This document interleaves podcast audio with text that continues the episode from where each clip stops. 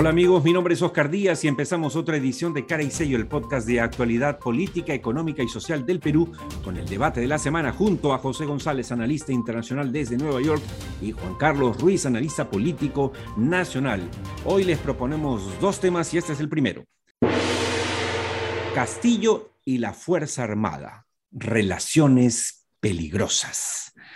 Recordemos, amigos, que en estos 100 días de gobierno, lo primero que pasó, el primer, digamos, la primera víctima fue el ministro de Relaciones Exteriores Héctor Béjar, que cayó básicamente al día siguiente de que la Marina de Guerra del Perú emitiese un comunicado expresando sus diferencias claras con las manifestaciones que había dado las declaraciones del el ministro entonces Béjar. Al día siguiente el presidente lo sacó y lo reemplazó por Oscar Maurto.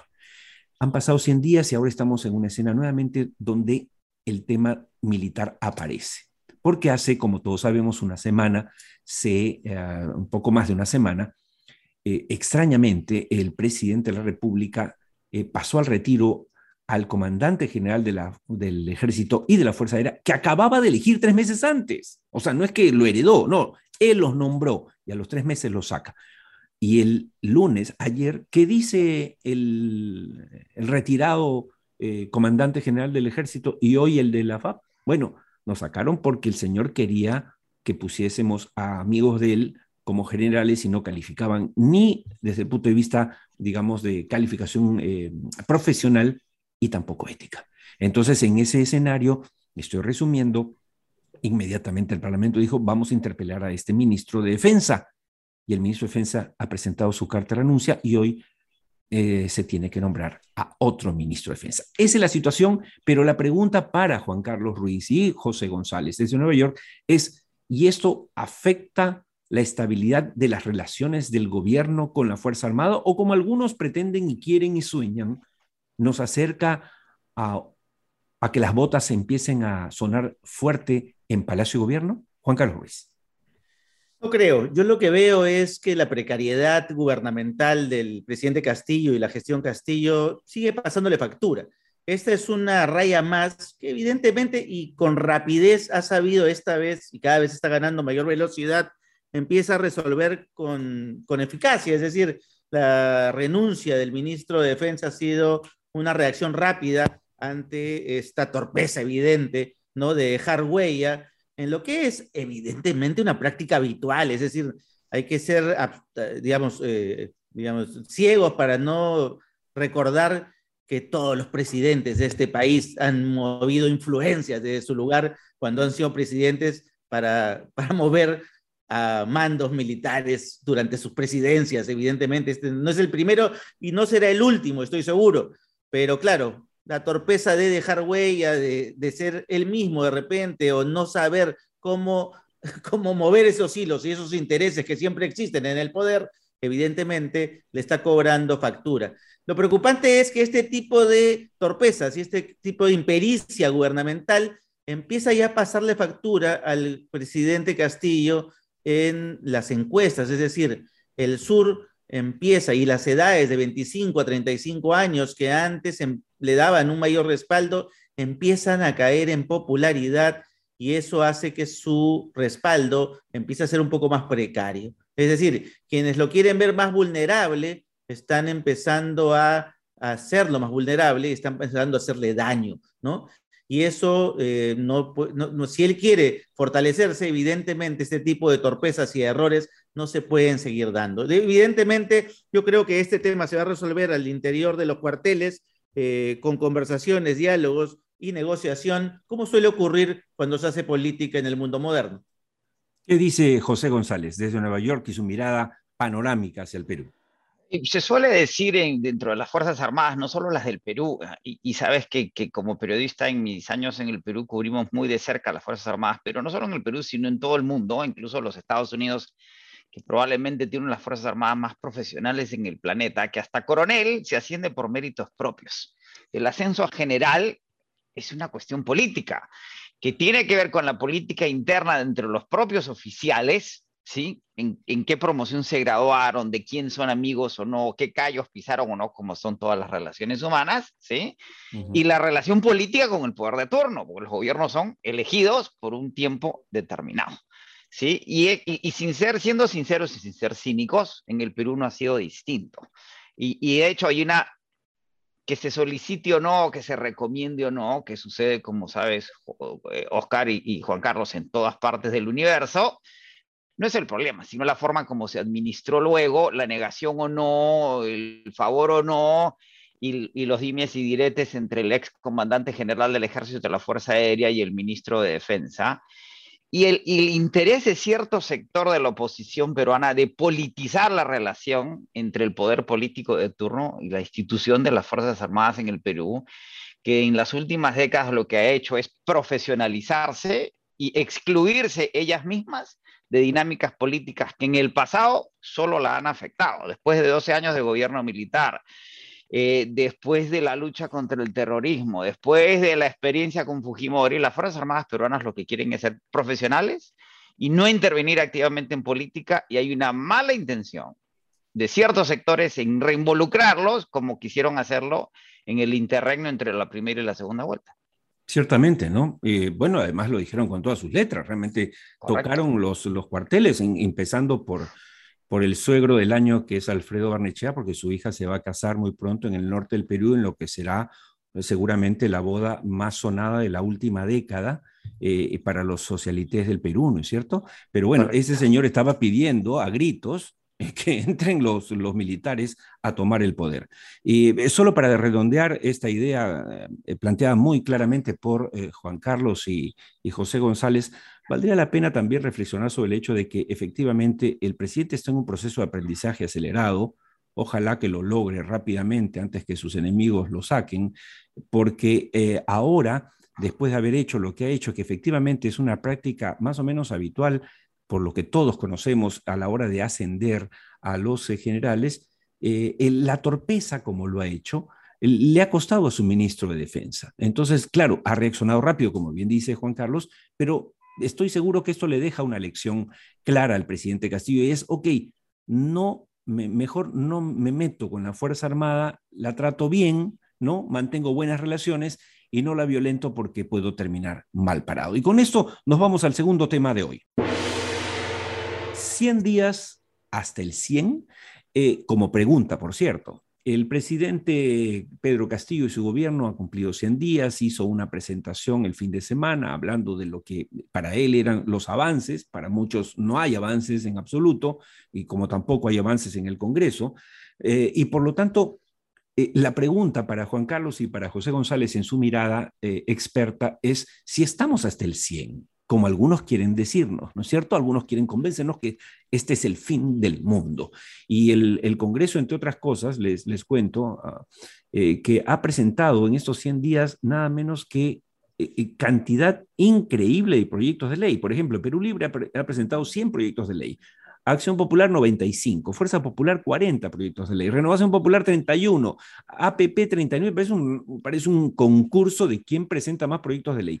Lo triste es que los aprobados son solamente, no, no llegan a 10, pero además el tema es que básicamente están enfocados en hablar de cómo ponerle cortapisa al poder del Ejecutivo, cómo maniatar al presidente y cómo asegurarse la chamba en el Congreso y por ahí beneficiar a algunos grupos de interés particular. Pero ni una propuesta, ni una para reactivar la economía, eh, para eh, recuperar los dos millones de empleos perdidos en el Perú. Juan Carlos Ruiz. Contra todos los pronósticos, y eh, como lo dijimos hace, hace ya un tiempo en nuestro podcast, este ciclo eh, gubernamental que se inicia con el presidente Castillo es un ciclo político, a diferencia del anterior, que era un ciclo tecnocrático. Este ciclo político es el inicio de un nuevo proceso que, claro, como todo inicio y el final de otro, se confunde el caos ¿no es cierto?, de ese proceso de cambio como algo final, cataclísmico, pero que finalmente tiene que dar el origen o tiene que dar a luz algo nuevo. Estamos en ese proceso, en ese proceso de una nueva transición. Eh, y, tenemos que ser conscientes de que esa transición va a ser difícil, va a ser complicada, pero yo creo que hay y creo que, y voy a, voy a tratar de ser positivo en este podcast hoy, porque creo que hay un gran logro de estos primeros 100 días de gobierno entre legislativo y ejecutivo.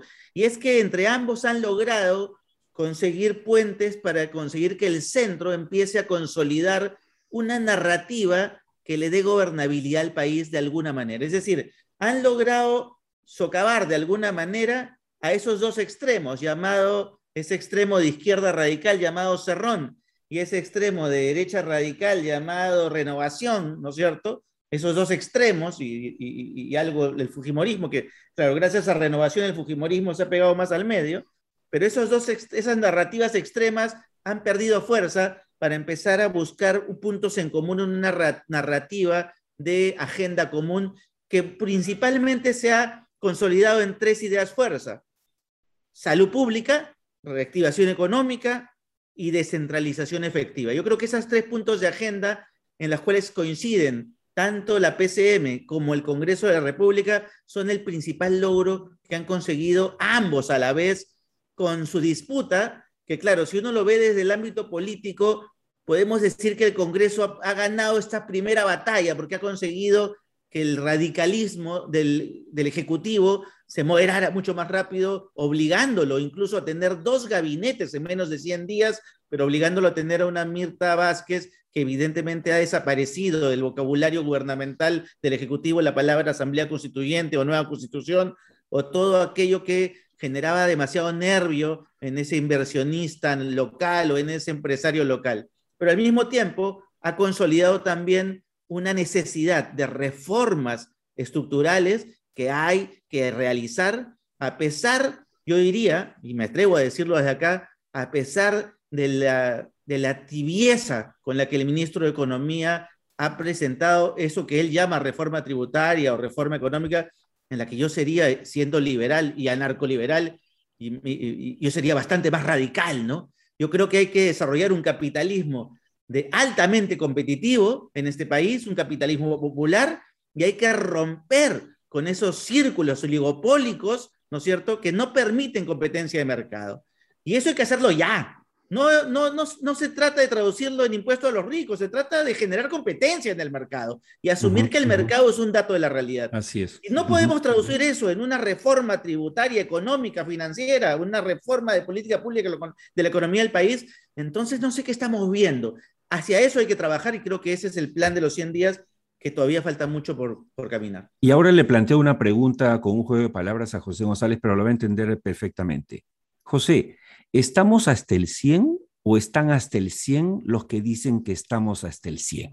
Es más lo segundo que lo primero. El ruido político en plena pandemia es global. O sea, en, Estados Unidos se, decreta la derrota del presidente Biden prácticamente cada 48 horas y el presidente Biden siempre regresa en lo que es un juego político inevitable. Está sucediendo lo mismo en Inglaterra, está sucediendo lo mismo en Francia y en el contexto latinoamericano es incluso peor. La, el, Congreso chileno vota hoy, ayer, el juicio político contra el presidente Piñera. Hay una posibilidad real de que el presidente Piñera sea destituido en la transferencia de mando, porque las elecciones en Chile son a fin de este mes, eh, por los negocios eh, que aparentemente hizo siendo presidente, denunciados en los Pandora Papers. Eh, la situación en Nicaragua, en las elecciones de ayer, en, en la cual hay siete candidatos presos, habremos de lo que es autoritarismo, los ruidos en las negociaciones de México entre Venezuela y la oposición, las oposición, la, oposición a Bolsonaro en Brasil, los problemas financieros de Argentina que son reales, no puede pagar al Fondo Monetario Internacional los acuerdos establecidos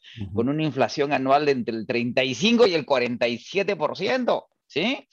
Eh, la interpelación. Lazo, Lazo en Ecuador. Lazo en Ecuador, que siendo un presidente de derecha está está pedido, está controlando precios del gas y la gasolina y los bienes básicos como siempre, como les he mencionado alguna vez en una conferencia que tuvimos con el ministro de, Economía del presidente Lazo, que es de derecha, está a la izquierda de Franque, eh, subrayando lo que acaba de decir Juan Carlos, el presidente López Obrador de México se libró de una interpelación de medio término, este, digamos que la situación en el Perú tampoco es tan grave. Borrell, en su primera, el, el, secretario, el ministro de Relaciones Exteriores de la Unión Europea decide en su primera visita a América Latina hacerla en Perú, iniciarla en Perú, consolidarla en Perú.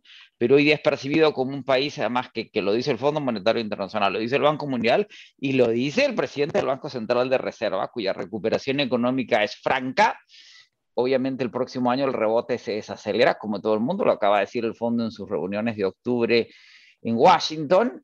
Sin embargo, ya vemos que sí va a haber eh, inversión extranjera. Eh, la agenda de la primera ministra es positiva, constructiva. Hay problemas de ruido, tú lo sabes mejor que yo, Oscar, en el sector minero, pero se están resolviendo lo de Antamina. Se ha resuelto inicialmente de buena manera, los prospectos económicos siguen siendo muy buenos. Yo creo que hay que reducir ese ruido político en el cual, como dice Juan Carlos, hay, una, hay un triunfo de alguna forma de la agenda política del Congreso, pero también hay un triunfo desde el Ejecutivo de evitar que la vacancia siga como punto uno en la agenda legislativa, con lo cual tenemos gobernanza en el Perú. En la medida que después estos 100 primeros días se baje esa temperatura política que quiere distorsionar una cantidad de cosas, creo que el Perú tiene un futuro positivo, constructivo y que no están hasta el 100 como los que dicen que está hasta el 100 realmente está.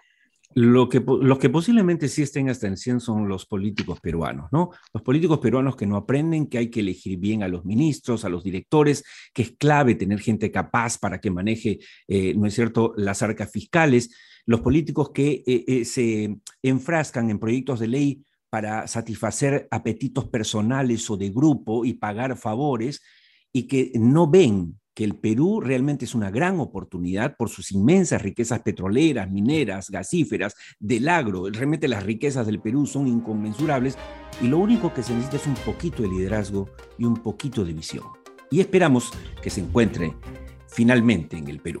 Gracias a José González y Juan Carlos Ruiz por sus opiniones siempre bien informadas. Oscar Díaz les dice gracias. Esto fue todo por hoy en Cara y Sello, el podcast de actualidad política, económica y social del Perú. Recuerden que nos encontramos en cualquier momento en Spotify o iTunes, salvo mejor opinión.